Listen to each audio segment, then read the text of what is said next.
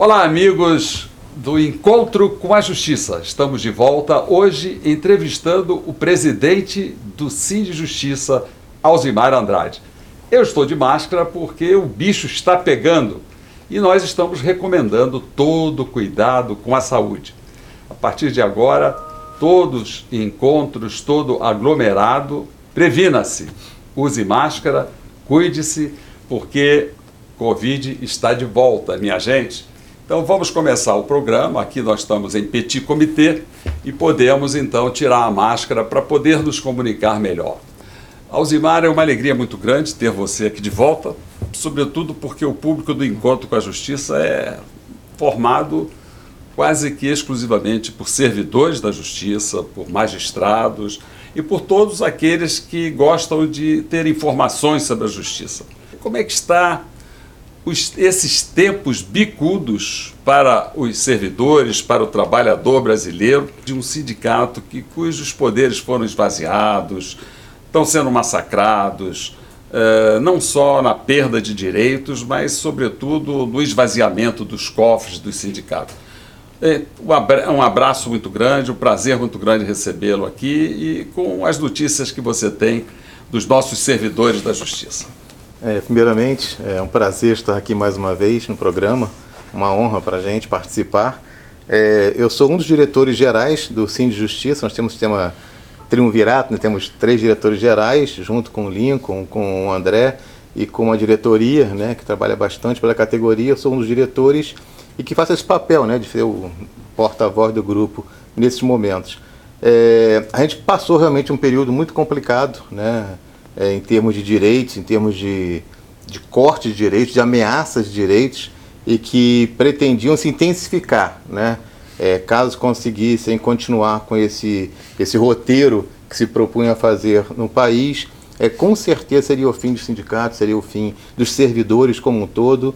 É, e graças a Deus demos esse passo de conseguir impedir, estancar essa sangria é, que ia prejudicar não somente os servidores, mas o serviço público como um todo. Né? A população é quem mais pagaria o preço se esse projeto que estava é, em curso ele fosse concretizado, né? porque com certeza o estrago seria enorme para a população principalmente, porque não se faz serviço público sem servidor público a ideia que defendiam de um serviço terceirizado, de achar que isso público é uma empresa, que tem que ser tratado como uma empresa, e contra concurso, e contra promoção de servidor, contra triênio, contra licença, contra direitos conquistados arduamente ao longo de décadas, é, isso era um prenúncio de que a coisa ficaria muito pior para a população, porque se hoje o serviço tem falhas, a gente sabe que ele tem falhas, ele com certeza seria muito pior é, se houvesse ocupando os nossos cargos pessoas indicadas politicamente. Porque o compromisso não é o mesmo, a responsabilidade não é a mesma, o conhecimento não é o mesmo, o preparo não é o mesmo e a responsabilidade não é a mesma. Então conseguimos estancar, mas foi de fato um período muito difícil para a gente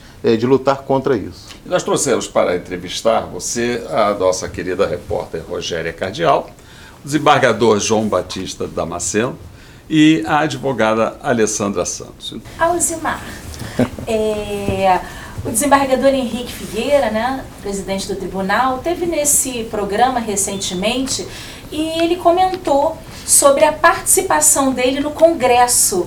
Queria que você falasse dessa relação entre a administração do tribunal e o sindicato.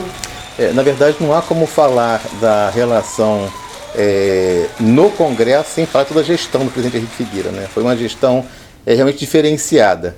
Né, as Bartol Damasceno, Bartol Silva Darlan conhecem a gente há algum tempo de lidar com o tribunal e a gente pode atestar que foi diferenciado o tratamento dado pela gestão do presidente Henrique Figueira, não só ao sindicato, mas ao servidor. É, nesse curto período da gestão dele, tivemos conquistas que sonhávamos há, há anos, há décadas. Né? Então, brigas nossas antigas foram resolvidas na curta gestão de dois anos dele. É, e o diferencial disso não é nenhum segredo, nenhum milagre é você vê que uma gestão que tem a boa vontade de ouvir o servidor, de dialogar com o servidor, é, sempre defendemos isso aqui. O sindicato não é para brigar com o tribunal, o sindicato é para dialogar, é para buscar soluções. A gente sempre fala isso. O orçamento ele é um só, é orçamento para todos. E nós tínhamos no tribunal a prática de esse orçamento ser usado só para um lado do tribunal. A gente não, orçamento é para todos, que ser gasto com todos. Isso é feito hoje. Então esse reconhecimento ao servidor, ele se reflete em um serviço melhor Porque o servidor trabalha hoje mais satisfeito, mais feliz, é, melhor remunerado, com mais direitos, e isso se reflete num servidor satisfeito que atende melhor a população, é, que busca trabalhar da melhor maneira possível, quem ganha com isso é a sociedade. Então a gestão do, do presidente Henrique Figueira, ela foi diferenciada nesse sentido de ser uma gestão que respeitou e ouviu não só o servidor, o sindicato, mas o servidor como um todo. Além de estar no nosso congresso, que foi um marco realmente, foi a primeira vez que um presidente compareceu a um congresso nosso, é, ele participou recentemente de um outro evento nosso, que foi uma festa de aposentados, um encontro de aposentados, fizemos em setembro agora, e tivemos como surpresa a participação do presidente. Ele esteve lá presente, falou com os aposentados, dialogou e conversa com cada um individualmente, atende, ouve. Esse contato é importante para a gente. É, a gente, como sindicato, a gente sabe ouvir não da administração quando acontece, faz parte da negociação isso, às vezes é não, e é não, paciência, é, às vezes é sim, te agradece vai em frente, mas esse diálogo é que é essencial para a gente. E a gestão dele mostrou que o diálogo ele resulta em benefício para todos. Foi uma gestão em que não houve conflito entre tribunal e, e, e sindicato, em que houve conquistas e que houve avanço, tanto estatisticamente para o tribunal, quanto é, em termos de reconhecimento e dignidade para o servidor. Eu queria te perguntar, já que você falou dessa boa relação que se estabeleceu nessa gestão, é, em gestão passada, é, foi uma gestão muito conflituosa entre os serventuários e a administração do tribunal. Isso gerou, por parte da administração, do tribunal ou de administradores do tribunal, retaliação né, contra diretores do sindicato, contra servidores sindicalizados, com remoções fora do critério da necessidade de serviço, mas remoções punitivas. Essas questões foram resolvidas? É, as pendências que nós tínhamos em relação a punições de servidores foram resolvidas. É, houve é, uma greve realizada em 2020 em que a gestão anterior do tribunal ela puniu o servidor é, dando falta e não quis voltar atrás, não quis considerar. E a falta para o servidor não é só o desconto salarial que já é ruim, mas tem um monte de reflexos funcionais, a vida funcional, isso é muito ruim para a gente. Então, a gestão atual do presidente Henrique Figueira também reconsiderou isso e concedeu o abono necessário aos servidores punidos, atendendo ao sindicato também.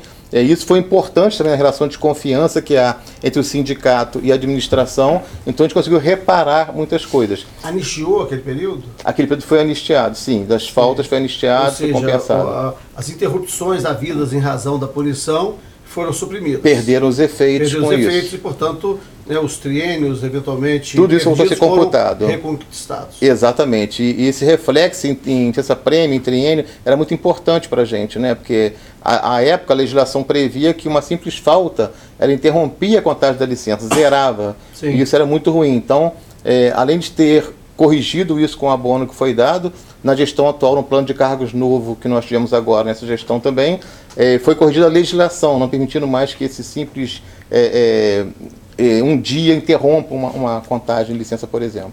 Né? É, eu queria falar com o senhor para a gente tirar um pouco desse mito do sindicato que não representa o trabalhador e ele atrapalha o serviço.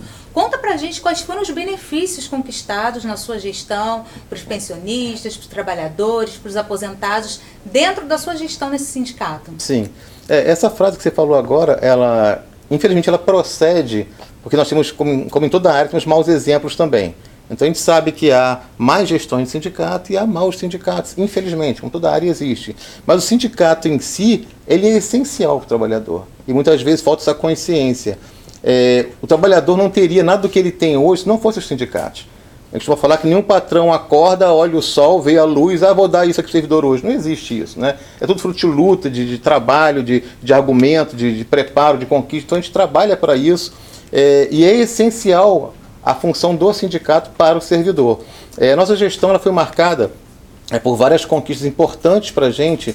É, obtivemos um, algo que a gente queria há muito tempo, que os magistrados já tinham, que era a questão da venda de licenças e férias, né, das licenças e férias de magistrados podiam ser convertidos em espécie, a gente não podia ter isso, conseguimos agora finalmente nessa gestão esse direito, a gente conseguiu agora para o servidor é, conseguir receber o plantão também em espécie, que só magistrado tinha, a gente não tinha isso também, a gente conseguiu um plano de cargos que tem agora um mais padrões, mais classe, então chegando um teto acima do que era antes, dando um ganho real para o servidor no fim da carreira, porque o nosso quadro sempre foi aqui um trampolim para outras carreiras, porque como era um, um plano de cargos muito ruim, Servidor vinha para cá e ficava estudando para ir para outro cargo. Isso era um absurdo. Perdemos muita gente boa, de qualidade, por conta disso. O plano de cargos atual corrige isso, ele dá um plano de cargos muito mais decente para a gente hoje. Então, a gente teve uma série de conquistas nesse plano que hoje prendem o servidor aqui. Então, essas, essas conquistas para o servidor são importantes. Elas são conseguidas como? É do trabalho do sindicato. Claro que a gestão do presidente Henrique, por ser diferenciada, é, teve uma boa vontade de ouvir, quando ele fala a gestão do presidente, é toda a equipe dele, é, trabalhou com muita boa vontade para atender o servidor, mas o sindicato é essencial nesse papel. Então, para o trabalhador em geral, o sindicato ele é importante. Às vezes as pessoas pegam um mau exemplo de um sindicato e acham que todo sindicato é ruim. Não é assim. Ele é importante para o servidor. Sem sindicato não há conquistas. Não há como você avançar, como você melhorar como servidor, ter ganhos, conquistas, brigando sozinho. Aquilo, aquela, aquela falácia que o governo atual espalhou no começo da, da, da, desse governo, dizendo que ah, não precisa mais de nada trabalhista, você, o, o empregado vai lá e fala com o patrão e negocia. Isso é uma falácia. Você imagina um tribunal com 12 mil servidores ativos, você vai lá falar pessoalmente negociar com a administração um direito seu. Isso não existe. Então o sindicato ele é essencial para esse canal entre o trabalhador e o empregador, que no caso nosso aqui é o Tribunal de Justiça. Osimar, nós tivemos uma pandemia que causou é, danos colaterais a toda a população. Não foi diferente com os servidores. Nós temos notícia que tem aumentado muito o número de problemas psicológicos com os servidores. É, como o sindicato tem é, tratado esse problema com a administração e com a corregedoria? É, a gente tem uma relação muito próxima é, com o pessoal do DESAL, é, que faz um trabalho de excelência aqui no tribunal também, de atendimento. É um problema que afeta de fato o servidor. A gente no sindicato, a gente vê de perto isso, porque o estado que o servidor chega no sindicato muitas vezes é um estado preocupante. A gente vê que ele sente muito a parte psicológica, psiquiátrica dele, ficou bem abalado nesse período, por conta da Covid principalmente. A gente tem tentado, junto à administração, é, trabalhar é, para que haja esse controle constante entre administração e servidor para identificar e tratar dessas situações. É porque muitas vezes a situação que a Covid provocou, ela é agravada pelo despreparo de um comando na serventia, ou um juiz preparado, ou um chefe de despreparado, que acaba confundindo por não interpretar a situação é, e trata como se fosse um mau servidor. E não é esse o problema. Tivemos casos aqui servidor punido, eu me lembro do caso de uma oficial de justiça, porque ela não deu conta de cumprir os mandatos dela, a gente foi entrar no processo para defendê-la, ela tinha quase 400 mandatos para cumprir em um mês. Numa situação de pandemia, em que colegas dela estavam em casa contra a pandemia, se resguardando, que eram é, pessoas com morbidade, que eram situações preocupantes. Ela assumiu o encargo de ir para a rua cobrir, e claro que não deu conta, ainda ia ser punida por isso. Então você vê que o despreparo da administração, muitas vezes, ele é latente. Você não pode tratar uma pessoa que está se esforçando para trabalhar como alguém que é preguiçoso e não quer trabalhar. Então a gente conseguiu provar no processo isso, reverter a situação, e tivemos vários casos assim, em que muitas vezes um chefe despreparado, um juiz despreparado, quis punir o servidor por não saber interpretar a situação atípica que foi essa pandemia. Foi um estrago realmente muito grande para o servidor. Pois é, é, essa questão da saúde do servidor, ela já foi tratada aqui com candidatos à administração, né, e, né, e, e foram colocados aqui é, situações, não casos é, espe específicos, mas situações né, é, dessa doença, dessas doenças né, dos servidores. É, este órgão do tribunal que você se refere, ele tem dado conta disso? Num caso desse, por exemplo, a servidora, 400, 400 mandados para cumprir no mês, e aí você tem depressão, você tem caso de suicídio, né? eu, não, eu não conheço as estatísticas é, do tribunal, e se tem estatística. É, mas oficial de justiça eu conheço vários casos né, de suicídios tentados e até é, é, concluídos é, de oficiais de justiça, uhum. né, é, de outros servidores também, tá, e de, de outros agentes é, do Poder Judiciário. Este órgão tem dado conta disso? Né? Você tem ciência? Como é? Você tem acompanhado essa questão aqui no tribunal, é, Osimar? É, a gente sempre procura, quando ocorre o caso concreto, a gente vai à administração, procura o DESAL, que é o órgão de saúde do tribunal, e trabalha essas questões. Né? A gente não tem um trabalho amplo, a gente briga por isso, para que haja um trabalho amplo de uma campanha de conscientização e de preparo da administração para lidar com essa situação.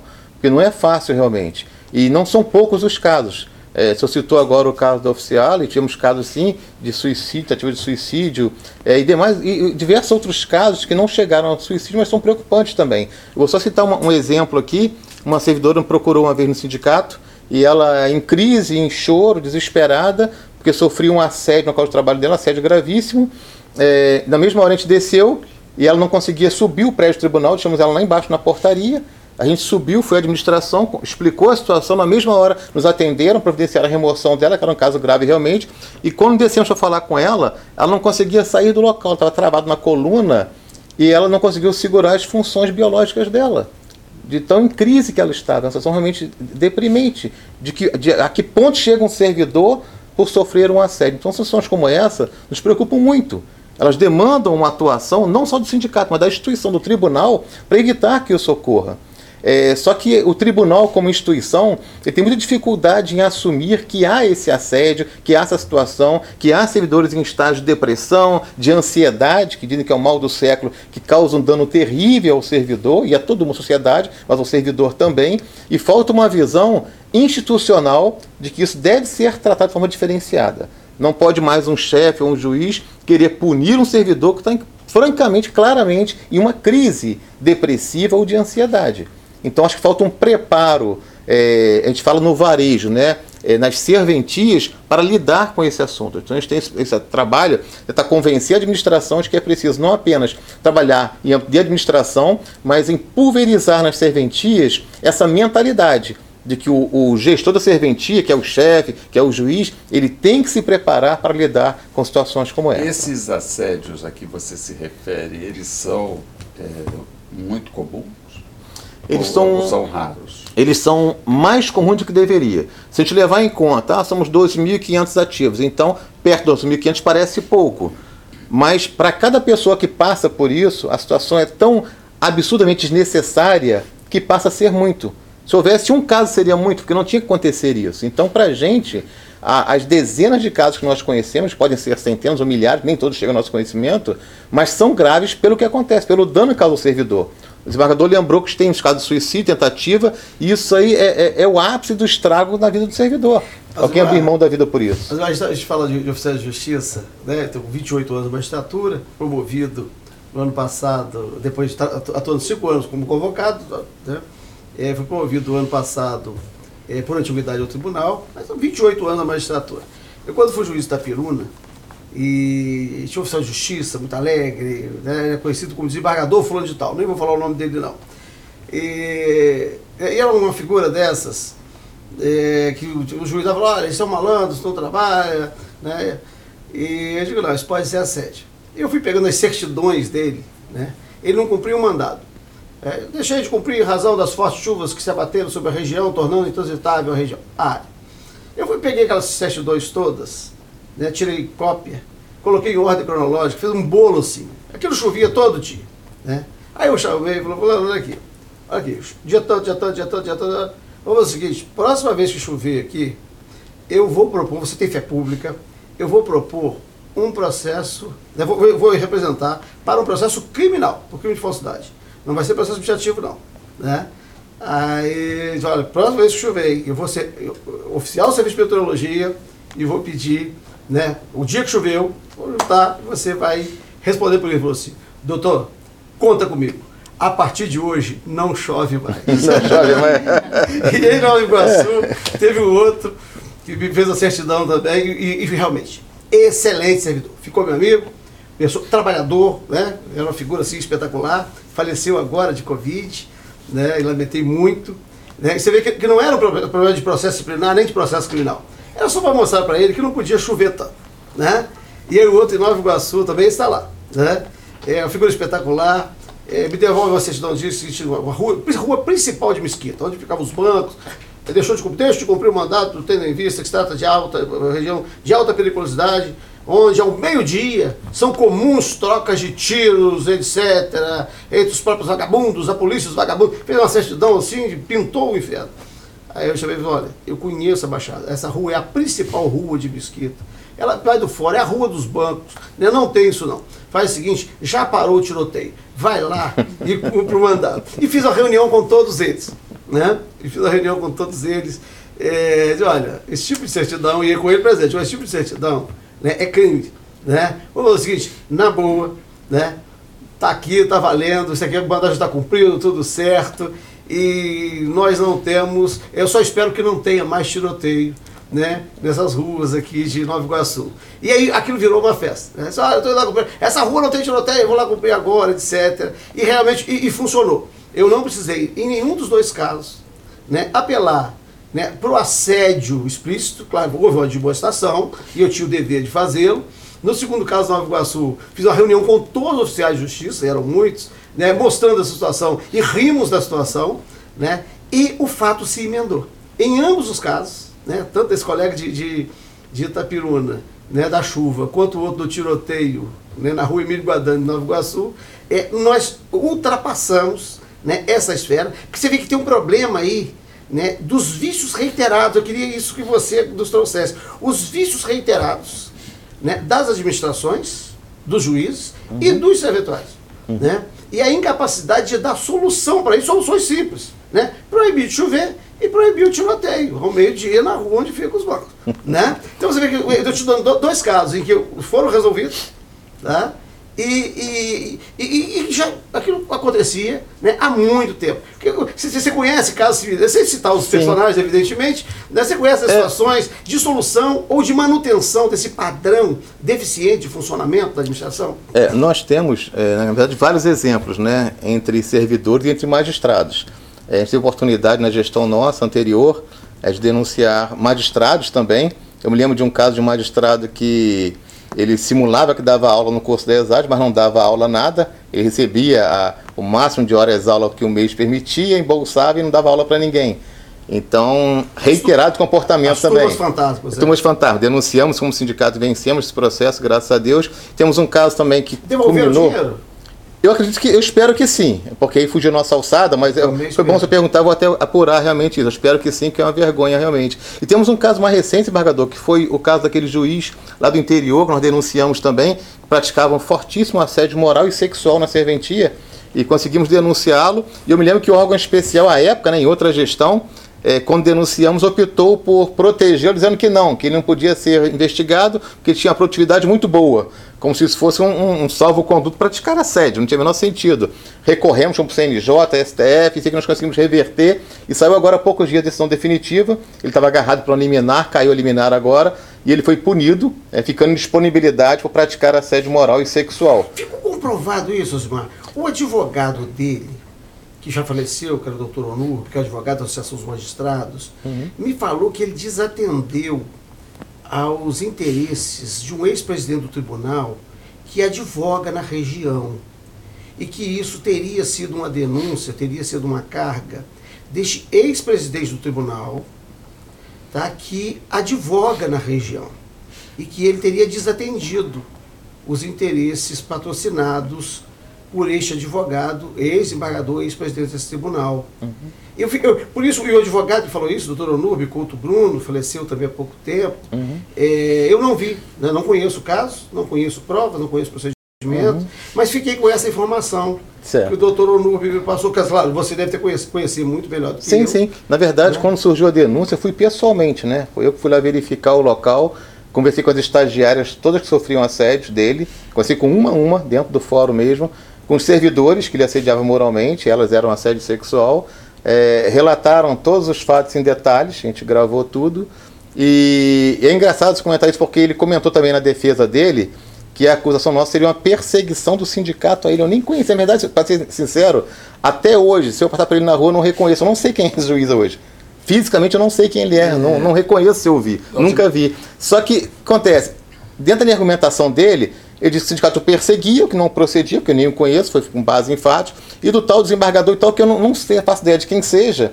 E tanto é, não é verdade, desembargador, que ele ganhou aqui no tribunal, algo especial, o salvaguardou. Tá tá? Sim, ele foi era perder. Capaz disso, uhum. Como era capaz de fazer isso, e uhum. eu sei que ele era capaz de fazer isso, uhum. até porque começou a advogar aqui antes do, de, de de, de, atender a quarentena, uhum. ficava entregando memoriais aí, e até hoje usa elevador privativo, né? Entra no fórum fora da hora do expediente. Né? Uhum. Então, por isso que eu fiquei com a pulga sim, sim. e, e tirou... é, Essa versão, em relação ao sindicato, não, não interfere em nada. Sim. A nossa luta foi. Começou aqui e foi até lá em cima brigando todas as instâncias para conseguir punir o erro que ele cometeu. Tá? Alzimar, tá? vocês do sindicato têm é, o perfil do servidor fluminense. É, qual é o percentual de negros, mulheres, é, da comunidade LGBT? Você tem esses dados? A gente não tem esses dados, é uma falha nossa, a gente tem que apurar isso realmente, porque são nichos que demandam atenção especial, a gente sabe disso. Eles têm uma, uma, uma preocupação diferenciada é, do sindicato, tem que ter realmente, porque sofrem é, perseguições e problemas diferenciados dos demais. Sofrem como os demais e os específicos dele. Então, a gente vai corrigir isso com certeza, vai identificar dentro de uma, de uma pesquisa da categoria o percentual de cada um realmente que é importante para a gente isso. Aliás, isso é uma demanda do CNJ. O CNJ que, que é, publicou o perfil do magistrado brasileiro, mas não fez o mesmo com relação aos servidores. É, e era interessante saber é, qual é o percentual de negros, até porque tem a questão das cotas, qual é o percentual de LGBT, porque sofrem muito, muito, muito assédio né, uhum, né, uhum. em razão de suas preferências sexuais. Mulheres. E, e, mulheres, né? Então acho Com que certeza. o sindicato deveria tomar essa iniciativa, e até para conhecer melhor o seu, o seu público. E faremos, com certeza.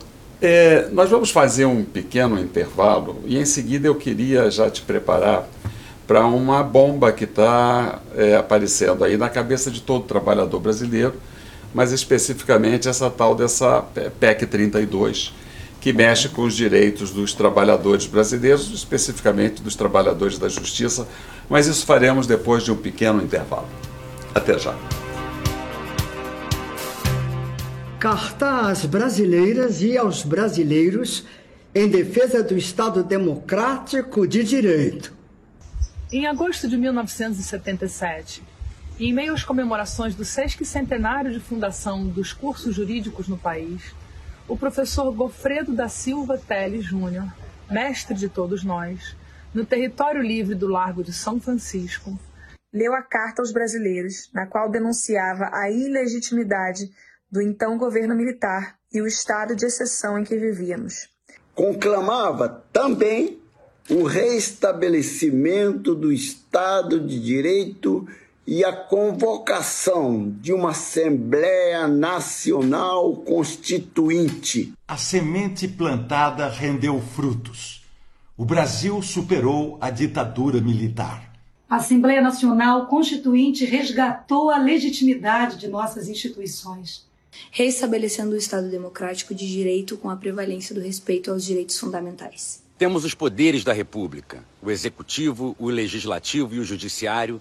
Todos independentes, autônomos e com o compromisso de respeitar e zelar pela observância do Pacto Maior, a Constituição Federal. Sob o manto da Constituição Federal de 1988, prestes a completar seu 34º aniversário, passamos por eleições livres e periódicas, nas quais o debate político sobre os projetos para o país sempre foi democrático, cabendo a decisão final à soberania popular. A lição de Gofredo está estampada em nossa Constituição. Todo o poder emana do povo, que o exerce por meio de seus representantes eleitos ou diretamente, nos termos desta Constituição. Nossas eleições com o processo eletrônico de apuração têm servido de exemplo no mundo. Nós tivemos várias alternâncias de poder com respeito aos resultados das urnas e transições republicanas de governo. As urnas eletrônicas revelaram-se seguras e confiáveis, assim como a justiça eleitoral. Nossa democracia cresceu e amadureceu. Mas muito ainda há de ser feito. Vivemos num país de profundas desigualdades sociais, com carências em serviços públicos essenciais como saúde, educação, habitação e segurança pública. Temos muito a caminhar no desenvolvimento das nossas potencialidades econômicas de forma sustentável.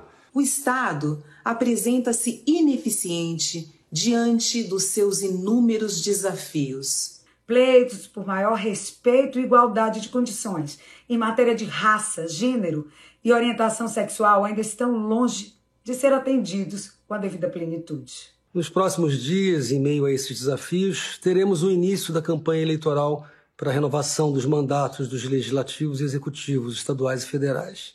Neste momento, deveríamos ter o ápice da democracia com a disputa entre os vários projetos políticos visando convencer o eleitorado da melhor proposta para os rumos do país nos próximos anos. Ao invés de uma festa cívica, estamos passando por um momento de imenso perigo para a normalidade democrática. Risco às instituições da República e insinuações de desacato ao resultado das eleições. Ataques infundados e desacompanhados de provas questionam a lisura do processo eleitoral e o Estado democrático de direito tão duramente conquistado pela sociedade brasileira. São intoleráveis as ameaças aos demais poderes e setores da sociedade civil e a incitação à violência e à ruptura da ordem constitucional. Assistimos recentemente a desvarios autoritários que puseram em risco a secular democracia norte-americana. Lá, as tentativas de desestabilizar a democracia, a confiança do povo na lisura das eleições não tiveram êxito. Aqui também não terão. Nossa consciência cívica é muito maior do que imaginam os adversários da democracia. Sabemos deixar ao lado divergências menores em prol de algo muito maior a defesa da ordem democrática. Imbuídos do espírito cívico que lastreou a Carta aos Brasileiros em 1977 e reunidos no mesmo território livre do Largo de São Francisco, independentemente de preferência eleitoral e partidária de cada um. Clamamos às brasileiras e aos brasileiros a ficarem alertas na defesa da democracia e do respeito ao resultado das eleições. No Brasil atual, não há mais espaço para retrocessos autoritários. Ditadura e tortura pertencem ao passado.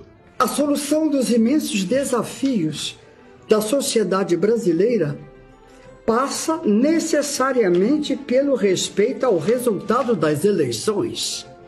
Em vigília cívica contra as tentativas de rupturas, bradamos de forma uníssona: Estado democrático de direito sempre.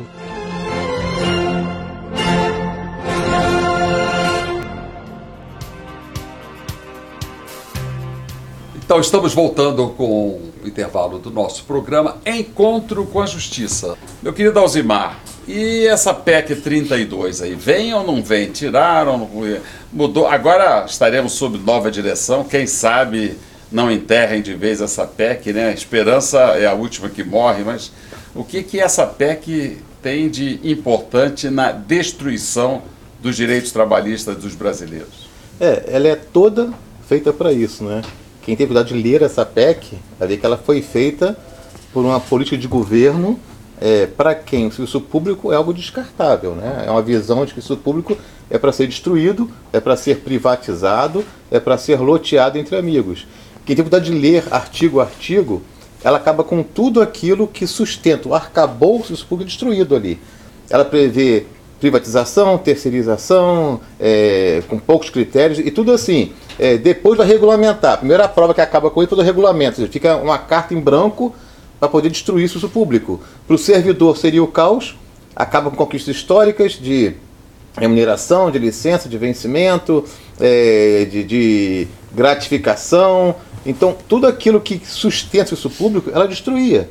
É, e o interessante, embargador, é que muito servidor minimizou isso por questão política. É curioso observar é, que a divisão que há no país é, dos dois lados políticos, da polarização que existe hoje, ela se refletiu fortemente dentro do serviço público.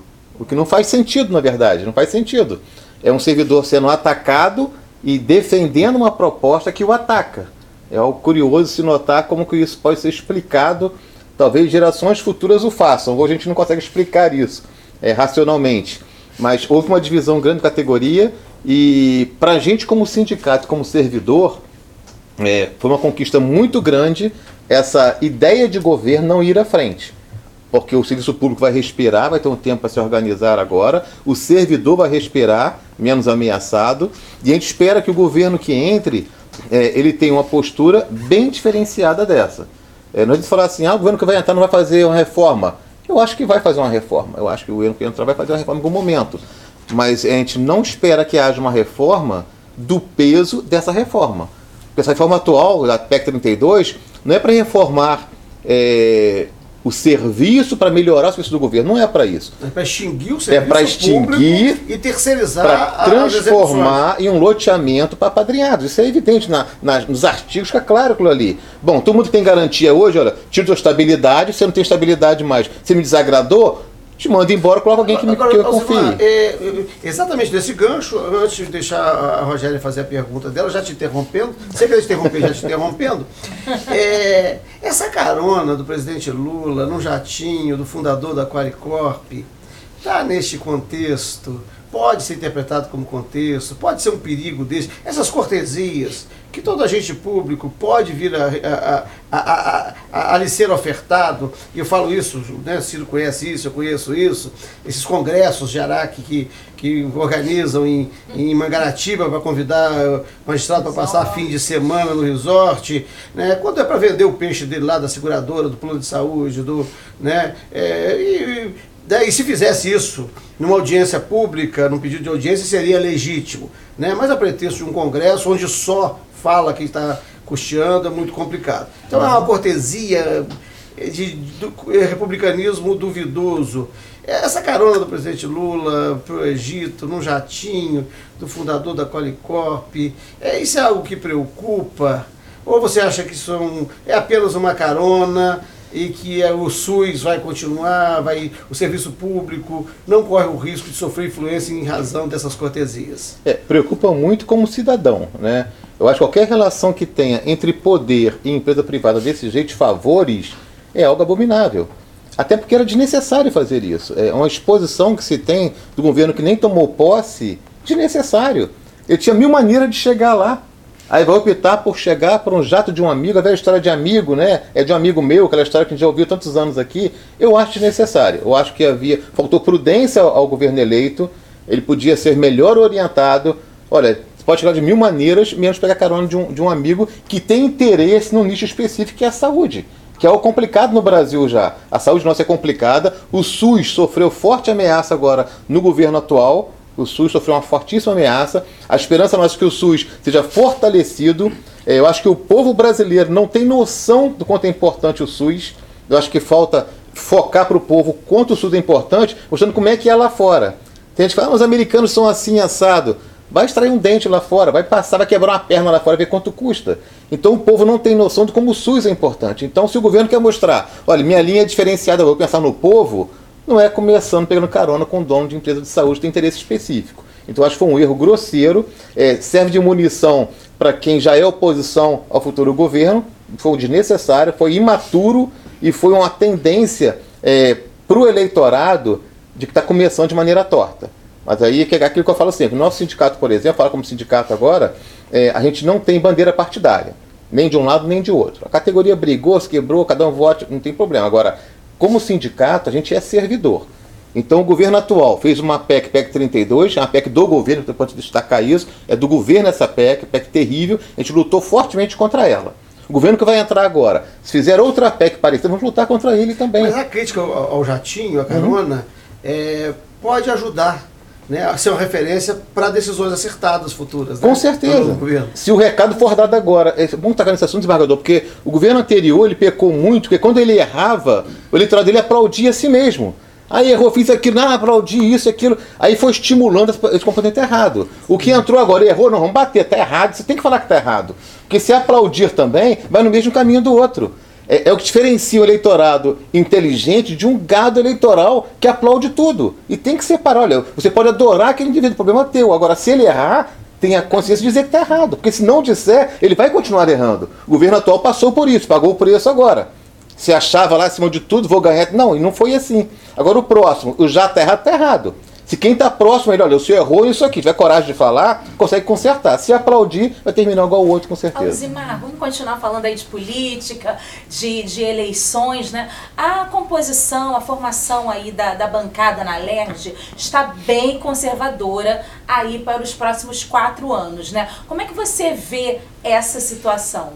com extrema preocupação. Eu acho que mais do que conservadora, ela revelou um traço do eleitorado que nos preocupa muito como servidores, muito, e muito mais como sindicato. É, elegeram, por exemplo, a irmã de um rapaz que é acusado de estupro, de, de, de tocar em criança, de. Quer dizer, e só pela, pela popularidade dele, a irmã, que ninguém sabia quem era, que existia, virou uma deputada. Elegeram outro rapaz que era irmão de um ator, eleito por quê? Ah, porque ele é irmão do ator, disse que adorava o, o líder anterior, e virou deputado com 100 mil votos. Agora, você pensa, o que, esse rapaz sabe de serviço público? O que, ele sabe de, de água, de estudo, de educação, de cultura? De... Não sabe nada. Ele é um irmão de ator, a outra é uma irmã de policial. Não tem lógica esse tipo de eleitorado. Aí o cidadão que vai até a urna e dá 100 mil votos para pessoa como essa, está ajudando a fundar o Estado. O Rio tem uma sina impressionante. Passamos por Cabral, passamos por Garotinho, passamos por tanto governo ruim aqui. Bom, vamos agora consertar. Aí vem agora uma LERJ, se lembrou bem, altamente conservadora, retrógrada e despreparada. Como é que eu vou discutir agora na LERJ uma questão salarial, uma questão de investimento no Estado, uma questão de melhoria com alguém que é irmã, que semi-alfabetizada de um, de um policial acusado de estupro, ou com alguém que é só irmão de ator alfabetizada de um, de um policial acusado de estupro, ou com alguém que é só irmão de ator? Qual a aplicação dele? Irmão de ator.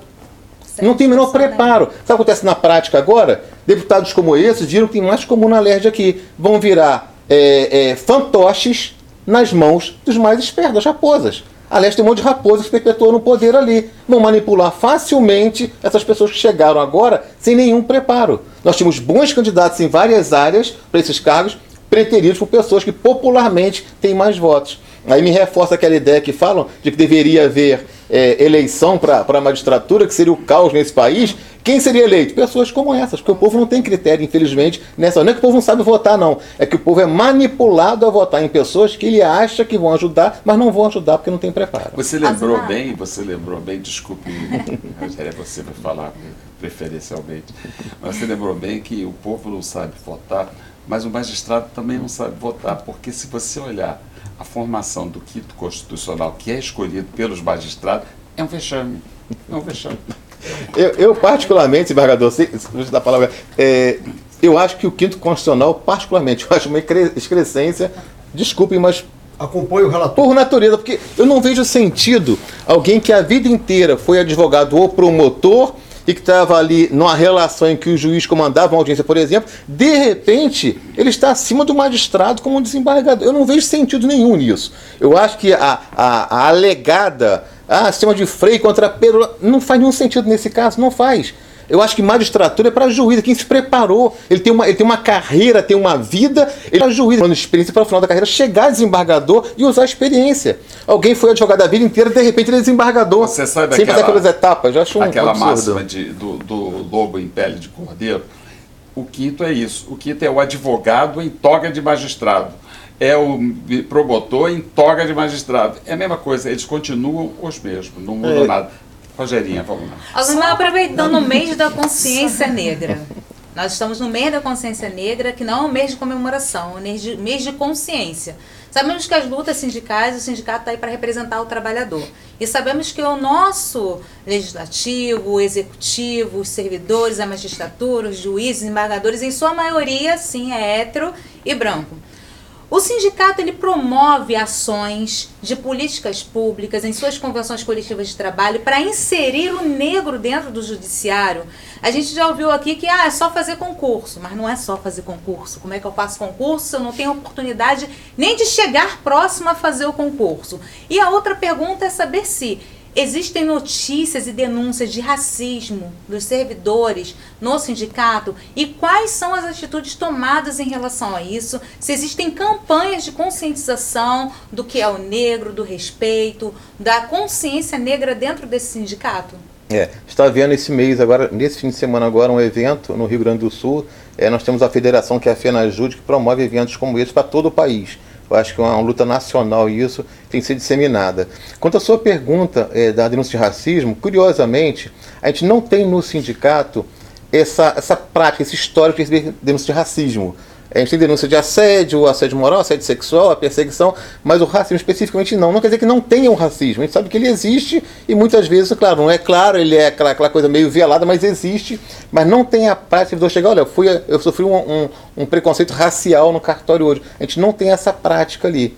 A gente está com a, com a política no sindicato e deve implementar agora no ano que vem de colocar um atendimento até psicológico no sindicato para os servidores que chegarem ali para serem é, tratados por especialistas, é, pensando em situações como essa. A gente não tem na prática esse tipo de denúncia.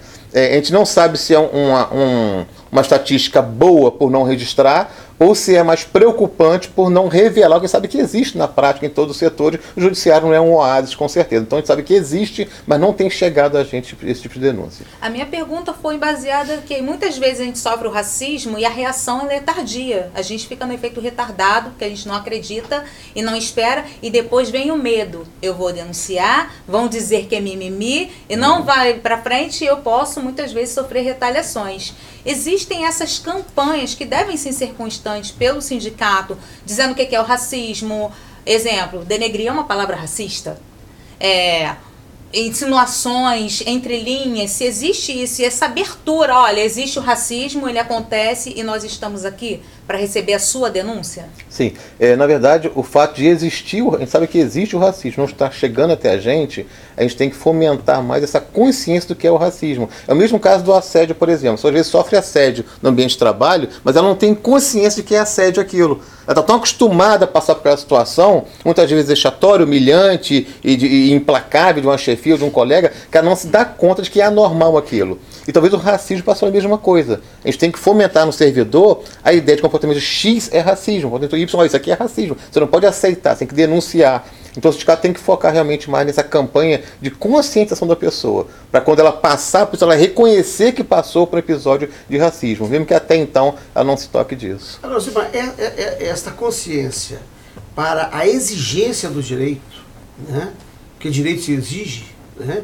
direito não se suplica, não se pede, direito é o poder de exigir, ela só pode existir se as condições para tal existirem. Né? Nesse sentido, a precarização do mundo do trabalho, e aí não são só dos serventuários ou dos servidores públicos, né? a precarização é, do mundo do trabalho, né? que o, o, o capitalismo nessa, nessa fase é, impõe, ela prejudica muito o exercício dos direitos por aqueles que compõem o mundo do trabalho. Né? É, perfeito. A precarização ela é um mal disseminado hoje, né? É, é institucionalizado isso hoje. É, os governos, as chefias, os patrões, eles querem precarizar o trabalho para baratear, para poder facilitar, para facilitar o assédio, facilitar, para aumentar o lucro. Então a gente sabe que isso é uma realidade hoje. Então a precarização ela leva a isso também. E dentro dessa realidade de precarização, um dos fatores que acontece é esse. É, de impor ao trabalhador e ao servidor, ao trabalhador em geral, a ideia de que ele passa por aquilo como mal necessário. Então, se ele sofre um racismo, sofre um preconceito, sofre um, um assédio qualquer tipo, ele passa a é normal aquilo. Porque o mundo ao seu redor, ele vê aquilo acontecer. Acontece com ele, com o colega ao lado, com outro colega, poxa, é normal, o mundo passa por isso, então eu não vou. É o que você falou agora, parece um mimimi se eu reclamar. E não é mimimi, é porque ele não reclama, o outro não reclama, ninguém reclama. Então essa precarização, essa facilitação de, de poder dispensar quando eu quero, de me livrar de quem me incomodar, essa ideia que o servidor é descartável, o trabalhador é descartável, ela fomenta essa ideia de que tudo que se reclamar vai ser um mimimi, vai ser desnecessário, todo mundo passa por isso, eu não sou diferente de ninguém, eu tenho que passar também. E essa consciência de fato, o sindicato tem que focar mais nisso, eu reconheço isso, de explicar para a sociedade, para o servidor, que muito comportamento que acontece não pode ser aceito. Porque isso você pode não sentir agora, hoje, amanhã, mas ao longo do tempo isso vai te adoecer e vai te matar muitas vezes. Falando você não nisso, Alzimar, precarização do trabalho, você sabe que o tribunal tem vários tipos de terceirização. Uhum. Na segurança, na limpeza, na contratação de estagiários, é, como sindicato e também a questão da informatização, né, que tá, é uma espécie avançada de precarização do, traba do trabalho físico, do trabalho braçal, do trabalhador. É, como é que o sindicato está combatendo ou, ou, está investindo nesse tipo de precarização dentro do serviço público judiciário? É, o Cine de Justiça ele sempre se pautou pela luta em prol de convocação de concursados. Temos concurso em vigor agora, a gente se reúne frequentemente com um grupo de concursados e a gente trabalha junto à administração no sentido de, olha, tem que chamar concursado.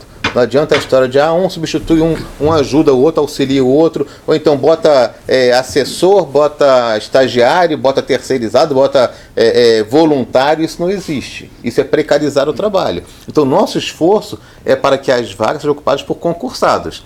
A função no tribunal, estou bem, por exemplo, a parte de limpeza, seio e limpeza ali, isso é terceirizado. É, a gente não tem concurso para limpeza. Então, esse serviço do sindicato, ele é terceirizado. Mas, do sindicato, perdão, o tribunal é terceirizado. Mas o trabalho fim do tribunal, que é prestar a justiça, não pode ser terceirizado. Eu não posso ter um estagiário, eu não posso ter um, um voluntário, eu posso fazer um trabalho que é nosso. O que acontece hoje é que há muita gente dentro do tribunal fazendo esse serviço. A gente fala do estágio, por exemplo, um estágio deveria ser o quê? Aquilo que o estudante vai para o tribunal para aprender. Essa é a ideia do estágio. Eu vou aprender como é que é um processo, como é que funciona, vou conhecer a legislação, maneiras de trabalhar. Isso é aprender. O que ele faz não é isso estagiário no cartório, ele processa de balcão, tá ele faz Mas tudo que ele não faz. de um servidor Ele faz tudo. Exatamente. E tem vários ali, né? Aqui, ah, falando como advogada, vários técnicos judiciários para serem contratados. Exatamente. A mesma coisa com os oficiais de justiça, avaliadores, né? Muitos ali Sim. aguardando e o estagiário, infelizmente, Ocupando a vaga. ocupando a vaga A gente, um servidor. é, a gente fez um ofício ao tribunal há poucas semanas pedindo a convocação emergencial de oficiais de justiça, porque a situação é caótica. Nós temos serventias com um oficial de justiça só trabalhando. Temos outros em que tinha que ter 35, tem 15 oficiais. Então é terrível. Nós temos hoje a ação do analista judiciário, qual foi a que ele é resposta pouco do chamado. tribunal? Então, o tribunal, eh, ele explicou que está em andamento a convocação. Convocou agora, fim de semana, convocou agora, no DO de hoje, convocando é, mais um grupo de técnicos, mas não atende o que a gente precisa, que é o quê? Tem que chamar um analista, que é alguém especializado, com curso, com curso diferenciado. Tem que ser chamado também, é chamado pouco analista. Tem que chamar o oficial de justiça. Chamaram os técnicos. A gente entende, são orçamentária e tal. Então tem que chamar técnico? Tem, mas tem que chamar também analista, chamar também oficial. recebemos o, eu recebemos o programa Encontro com a Justiça, né, que é muito bem visto, que bom. Enviaram a comissão, enviou pra gente a comissão do analista judiciário sem especialidade, É, informando que o último concurso que foi feito foi desde 2012 e em 2014 foram chamados 10. E aí eles gostariam de saber quando que vai haver outro concurso e quando que essas pessoas vão ser chamadas para o serviço. É, quanto a outro concurso, acho que é precoce falar, porque tem um em vigor agora. Então a gente quer é que nesse concurso em vigor vocês estejam convocados. É, Recebemos um grupo deles semana passada, e a gente sabe que o tribunal, questão orçamentária, muitas vezes chama o técnico em detrimento do, do analista, porque é mais barato. E dentro do cartório faz a mesma coisa praticamente ali, o serviço é muito parecido. Então, é economicamente melhor, mas não é correto fazer isso. Então a gente briga porque tem que chamar dentro desse concurso analista, com certeza. A briga nossa agora é chamar analista e chamar oficial de justiça principalmente. E o desembargador Ciro citou aqui a questão da informática, eles começaram esse ano a chamar, né, finalmente, uma pessoal da área de TI. Né, chamaram quase 100 pessoas do concurso para a área de TI.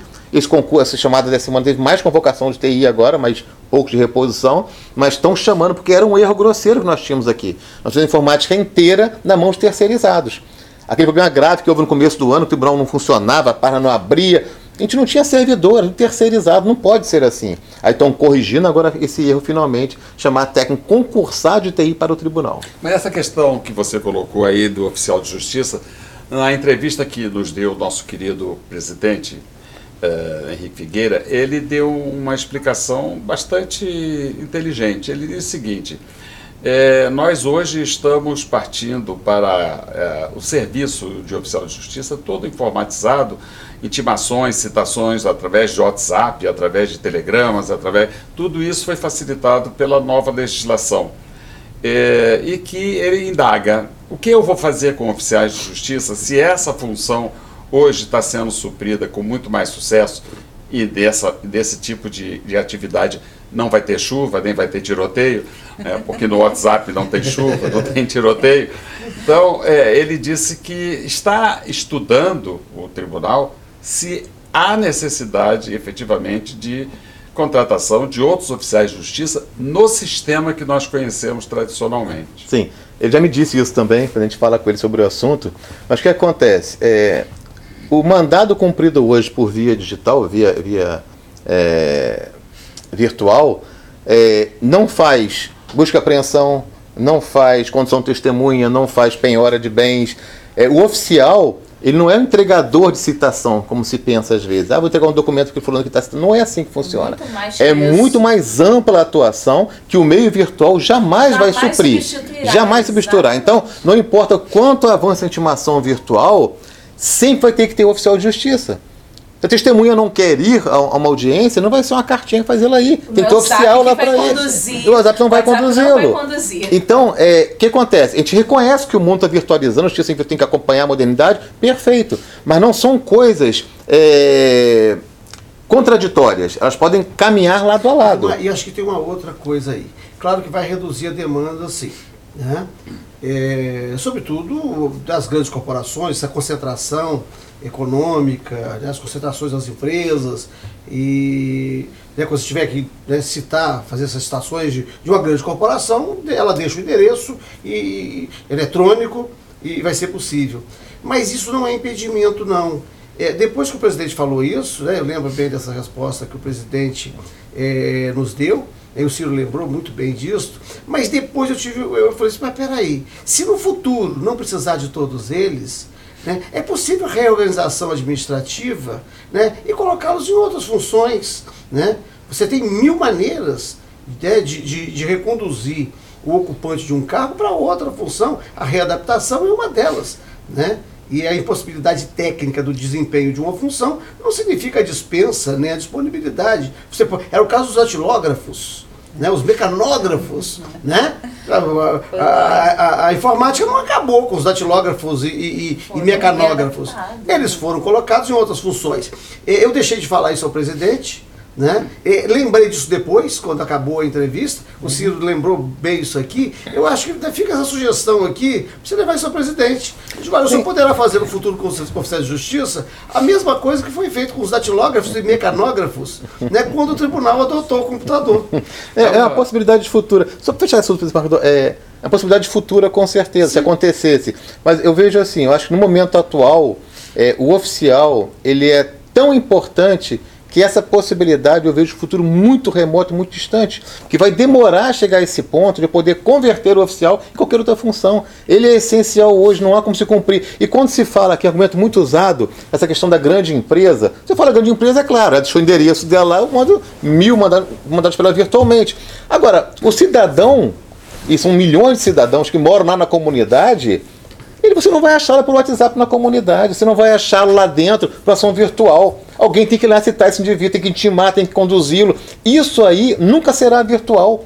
Porque o avanço nosso tecnológico jamais vai atingir essa camada da sociedade que não é pequena e que está na comunidade lá e que tem direitos também e que entra com ação, e que processa, que é processada muitas vezes e que a via virtual não vai chegar até ela. O Estado não chega lá para nada. Não chega para protegê-la, vai chegar para citá-la para uma ação? Não vai chegar. É oficial quem faz isso. Então acho que esse papel do oficial ele é subestimado por essa visão, a meu ver, equivocada, de que só o mundo evoluiu e a empresa é grande. Não, o mundo não é só empresa grande. O judiciário nosso não é só empresa grande, ele é o cidadão. E esse cidadão tem que ser achado, buscado, citado, intimado, penhorado, se for o caso, mas isso é feito pessoalmente pelo oficial de justiça. Então, os oficiais de justiça serão eternos. Se Deus quiser. Josimar, se Deus nosso quiser. programa está acabando, infelizmente, o papo está muito bom, mas eu queria fazer uma pergunta para você. Primeiro, apresentar aqui o nosso livro sobre Vila Mimosa, Além do Sexo, nós lançamos recentemente. E a propósito deste livro, eu queria fazer duas perguntas. O sindicato sofreu um abalo econômico muito grande com o fim do imposto sindical. É, de que que vive hoje o sindicato? O que, o que financia o sindicato? E em cima da apresentação desse livro, o que o sindicato faz em matéria de ação social para a população e para os servidores? Certo. É, primeiramente, a primeira pergunta, desembargador. Primeiramente, parabéns pelo livro, né? É, eu trouxe outro para o senhor autografar, tá? Está bem claro que eu trouxe o anterior aqui que você me doou para para ser Eu- Eu autografado. escrevendo muito, isso é perigoso, porque os oficiais de justiça vão me visitar. É, quanto a sua pergunta, desembargador, é, essa questão do, do sindicato, quando houve o corte de contribuição sindical obrigatória, é, isso não nos atingiu o nosso sindicato em particular. Por quê? A gente sempre foi contra aqui a contribuição sindical obrigatória. A gente entende que a participação sindical do servidor ela tem que ser voluntária. Eu acho que a contribuição obrigatória fez surgir o que se chama no nosso meio de sindicatos pelegos. Porque olha só, se eu tenho um dinheiro que vem para mim automaticamente, quer eu trabalhe ou não, o, servidor, o cara não vai trabalhar. E acontecia muito isso. O sindicato não trabalhava, a categoria, a categoria abandonada, e chovia dinheiro cofre do sindicato. Agora não, o nosso sindicato sempre foi, eu defendo que seja sempre assim, contribuição voluntária. É, a gente tem orgulho em falar que nós temos hoje cerca de 14 mil filiados. Somos pouco mais de 12 mil ativos, cerca de 7 mil aposentados, temos 14 mil filiados. A gente fala com orgulho porque todas as filiações voluntárias, o servidor quer se filiar. Esse mês agora tive quase 100 filiações novas esse mês agora. E por quê? Porque a gente trabalha pra caramba. E a categoria sabe disso. A gente não se envolve em bandeira partidária, já bem claro isso. O sindicato não é A, não é B, ele é servidor. Ele é, ele é servidor. O sindicato é um órgão político por natureza, mas ele é servidor. Ele pode ter bandeira, ah, eu defendo A, defendo B. Não, ele é servidor. Se A ou B atacar o sindicato, a categoria, a gente vai defender, vai brigar contra A ou B. E tem que ter autonomia para isso, a gente tem autonomia para isso. E outra coisa, trabalha pela categoria. Então o servidor tem o prazer de se filiar ao sindicato. Então, para a gente não atacou. Acho que prejudicou muito mais sindicatos pelegos, dependiam de dinheiro obrigatório para poder é, funcionar e não tinham compromisso com o servidor. Meu sindicato hoje, se parar de trabalhar para o servidor, ele enfraquece. O sindicato não faz mais nada, não ganha mais nada, então não, vou, não voto mais, eu saio do sindicato. Agora, o caminho hoje é o contrário, está aumentando a filiação, porque a gente trabalha pra caramba, o servidor vê isso. Osmar, é, eu concordo plenamente com você. É a minha visão também de, de, é, de organização do mundo do trabalho. Agora, no momento em que acabaram com a contribuição sindical né, é, obrigatória né, para os sindicatos, dos trabalhadores e dos empregadores, instituíram um fundo partidário. Né, pegaram dinheiro público e entupiram. Né, o partido que menos recebeu, recebeu 3 milhões. O mesmo Naniquim, que não tem um parlamentar, não tem um vereador, não tem nada, recebeu 3 milhões. Né, outros receberam cento e tantos e, e bilhões. Né? É, não é contradição aí. Desorganiza o mundo do trabalho, de alguma forma, retira recurso né, dos trabalhadores organizados, mesmo que tenha possibilidade, tenha possibilidade do surgimento dos sindicatos pelegos e essas coisas todas, mas ao mesmo tempo né, propicia o enriquecimento dos donos de partido, que é uma categoria que a gente precisa sim, conhecer sim, melhor. Sim. Você não acha que tem uma contradição aí? Né, dessa... a, a, contradição é latente, ela é vergonhosa. É, o dinheiro foi destinado para enriquecer, agora, caciques, donos de partido. O Roberto Jefferson é um exemplo disso, um dono, era dono de partido. Dele, faz, faz o que faz e, e dono de partido, quer dizer, são situações que mostram como é que o dinheiro público é usado em benefício de alguns. Agora, o que acontece com o fundo partidário? Eu vejo assim, o valor dele é absurdo, é uma excrescência total. Mas eu não posso ser contra totalmente o fundo, porque se for depender de contribuição individual para a campanha política, só os ricos se elegem. Tem que ter um cuidado com isso. Por exemplo, então a partir de agora não tem fundo nenhum mais, cada um que se vire com seu dinheiro. Eu não tenho dinheiro nenhum, como é que eu faço campanha? Vem um, vem um fulano que é um, um, um, empresário famoso, um artista famoso, vai ter milhões na conta com dele. O fundo já é difícil. Já ele, ele faz uma campanha. Eu acho. Parar sem fundo. Né? Exatamente. Então a minha preocupação é o discurso de que não pode ter fundo propicia que só quem tem dinheiro ganha as eleições. Por outro lado, também agremiar associados como o sindicato dos serventuários faz. Os partidos não podem também funcionar dessa é, forma? Essa, o americano tem essa cultura, né? O brasileiro não tem essa cultura. E a questão cultural pesa bastante. Eu vejo assim, você não tem a cultura aqui, eu vou me, vou me filiar a um partido, eu queria esse partido. A gente não vê partido. O brasileiro vota em pessoas, não em partidos. Perguntar hoje, qual é o partido do candidato fulano de tal? Eu citei agora há pouco, o partido da irmã do rapaz que usou de estupro lá, o partido do rapaz que é irmão do ator. Qual partido? Os 100 mil que votaram nele, duvido que 100 pessoas saibam partido dele. Não sabem. Alzimar, não com, sabem. Todo, com toda essa partidarização, eu queria que você usasse esses minutos finais para suas considerações finais, agradecendo desde já a sua presença, as suas informações tão pertinentes e essa garra de liderança que você tem como presidente do Cine de Justiça. E para nós do Encontro com a Justiça foi uma alegria muito grande, um prazer reiterado, já tivemos com você em outras oportunidades, mas é sempre bom trazê-lo para atualizar a luta sindical dentro do processo judiciário. É, primeiramente, muito obrigado, desembargador Ciro, desembargador Damasceno, demais colegas participantes, muito obrigado. Foi uma honra estar aqui mais uma vez, é, sempre feliz de participar desse programa. É, dizer que o Cine de Justiça é um sindicato que ele existe para trabalhar pelo servidor, o nosso foco é o servidor sempre. Qualquer ataque que venha de qualquer governo, qualquer administração que ataque o servidor, nós vamos defender o servidor, é para isso que existe o sindicato. É dizer que é uma honra poder é, liderar uma equipe é, de, de 12 mil servidores, de quase 8 mil aposentados que confiam no trabalho do sindicato. Ninguém faz nada sozinho, temos uma diretoria muito forte ali, é, junto comigo, Lincoln, o André, que são editores gerais também, todos os nossos diretores, temos uma editoria extensa também, trabalha bastante pela categoria, e a gente faz com o maior prazer, porque a gente vê no servidor é, o reconhecimento do nosso trabalho. Então, independente de nós, estamos aqui dispostos a trabalhar e melhorar a qualidade de vida do servidor e fazer com que o Tribunal de Justiça continue sendo o melhor do país. A gente viu esse ano agora um reconhecimento muito grande do nosso esforço, que não havia antes, e a gente está feliz porque agora a gente trabalha mais satisfeito e prontos a mais conquistas para os servidores, principalmente os nossos aposentados. Lembrar que nossos aposentados é, são os que menos se beneficiam geralmente das conquistas. Estamos focados agora em trabalhar com auxílio medicamento para eles, que seria muito bem-vindo. Estamos focados, isso a gente espera conseguir também. Então, muito obrigado mais uma vez a todos, estamos aqui à disposição de vocês. Obrigado, Balzimar Andrade. Esse foi mais um Encontro com a Justiça. Até o próximo.